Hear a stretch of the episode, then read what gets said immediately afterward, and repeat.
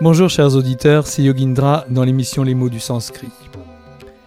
De quoi vais-je vous parler aujourd'hui?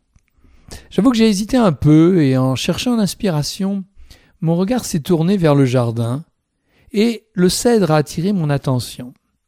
Tiens, c'est une idée. Je vais choisir le mot arbre. Et cela me semble tout indiquer, avec l'approche des fêtes de fin d'année, de nous recueillir quelque temps sous le kalpataru, l'arbre à souhait. Je vais donc vous proposer une promenade dans les textes védiques en, allant, en allant d'arbre en arbre et de mots sanscrits en mots sanscrits.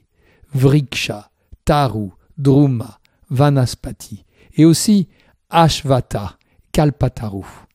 Et peut-être encore d'autres, sans oublier les êtres vivants qui y habitent ou qui prennent refuge sous leur ombre.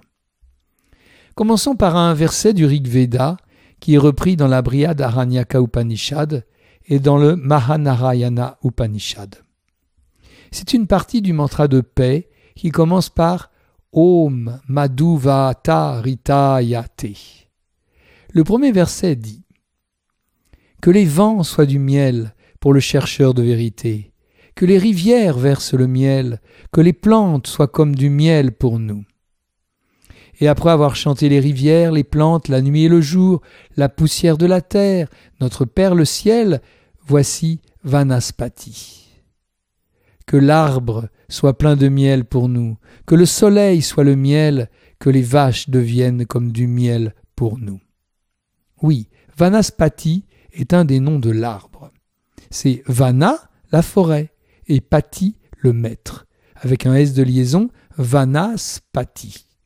C'est le maître de la forêt, le seigneur de la forêt. Visualisons un de ces grands chênes qu'on rencontre dans nos forêts, tricentenaires, voire plus. Il évoque la force, la puissance, il a vaincu le temps. Voilà le roi des forêts, Vanaspati. Et par ce mantra, nous souhaitons que l'arbre et tous les éléments de la nature soient pleins de douceur pour nous comme Madou le miel. Que les arbres, les plantes ne soient que du miel pour nous. Alors, dans le Vedanta, qui est le Vanaspati? Cet arbre qui dépasse tous les autres en notoriété. Ce n'est pas un chêne, mais un ficus religiosa, l'arbre sacré que les textes appellent Ashvata. L'arbre Ashvata, voici ce qu'en dit Krishna dans le dixième chapitre de la Bhagavad Gita, ce chapitre qui est intitulé Vibhuti Yoga, le yoga de la manifestation divine. Dans la seconde partie de ce chapitre, Arjuna demande à Krishna de décrire sa gloire divine.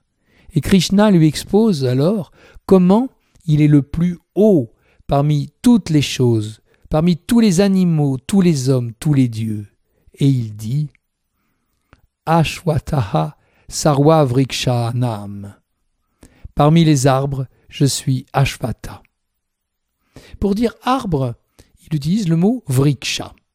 Et même Sarwa Vriksha, tous les arbres. Le Seigneur s'identifie donc à cet arbre Ashvata. Mais qu'est-il exactement cet arbre Ashvata? La Katha Upanishad nous en parle dans le sixième chapitre. Ceci est l'éternel Ashvata, dont les racines sont en haut et les branches en bas. Cela est Brahman. Cela est le pur. Cela est aussi appelé l'immortel. Sur cela, tous les mondes reposent. Personne ne peut le transcender. Ceci est vraiment cela. La Bhagavad Gita parle de ce même arbre Ashvata au début du quinzième chapitre, le yoga du suprême Purusha. On parle de l'arbre Ashvata éternel, qui a ses racines en haut et ses branches en bas. Ses feuilles sont les hymnes védiques. Celui qui le connaît est un connaisseur du Veda. Il est bien mystérieux cet arbre Ashvata, avec ses racines en haut et ses branches en bas. Mais d'abord, que signifie le mot sanskrit Ashwata? On peut le décomposer en trois parties. Le préfixe privatif a, le mot shvas qui signifie demain, et la racine verbale sta se tenir, se tenir fermement, durer. C'est donc ashvas sta, ce qui ne dure pas jusqu'à demain. Ainsi, Ashvata représente le monde phénoménal, le monde continuellement changeant, qui ne dure pas jusqu'à demain. Mais alors, pourquoi est-il qualifié de avyaya, indestructible dans la Bhagavad Gita, ou de amrita, immortel dans la Katha Upanishad Pour deux raisons. La première raison est qu'il symbolise l'arbre du samsara, le cycle éternel des renaissances et des morts. Ces branches qui sont en bas sont toutes les caractéristiques du monde phénoménal, l'univers dans lequel nous vivons, qui, par ignorance, nous paraît réel et éternel. Cette erreur ne peut être détruite que par la connaissance. La seconde raison, c'est que la racine qui s'élève vers le haut, c'est Brahman. Et nous savons bien que Brahman est éternel. Ces racines sont en haut parce qu'elles sont Brahman, ce qu'il y a de plus haut. Celui qui connaît cet arbre est un connaisseur du Veda. C'est par l'étude que nous pouvons l'approcher, par la pratique du Jnana Yoga, et que nous pouvons en faire l'expérience. La Bhagavad Gita nous dit que nous devons couper cet arbre Ashvata avec l'arme puissante du détachement et prendre refuge dans le Purusha primordial. Nous devons couper tout ce qui est vers le bas, tout ce qui nous attache à l'action, pour nous tourner vers la racine du haut qui est le Purusha suprême. Élevons ainsi la conscience vers l'infini.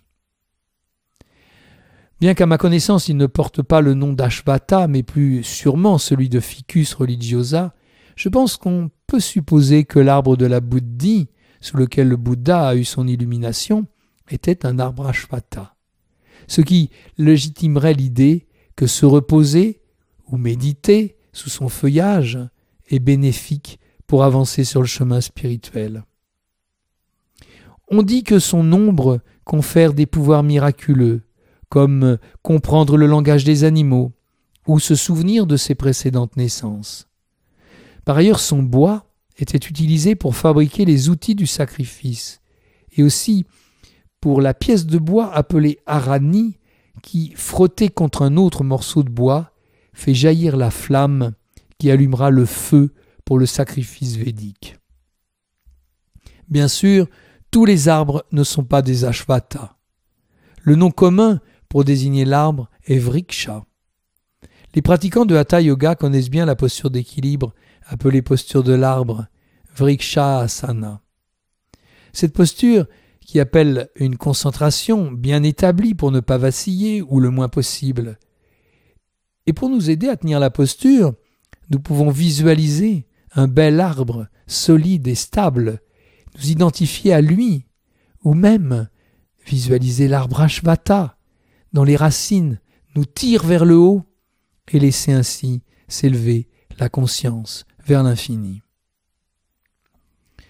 Une autre Upanishad cite l'arbre Ashvata, la Maitri Upanishad, aussi dénommée Maitrayani Upanishad. Voici ce qu'elle dit. Le Brahman a trois pieds, a sa racine tournée vers le haut.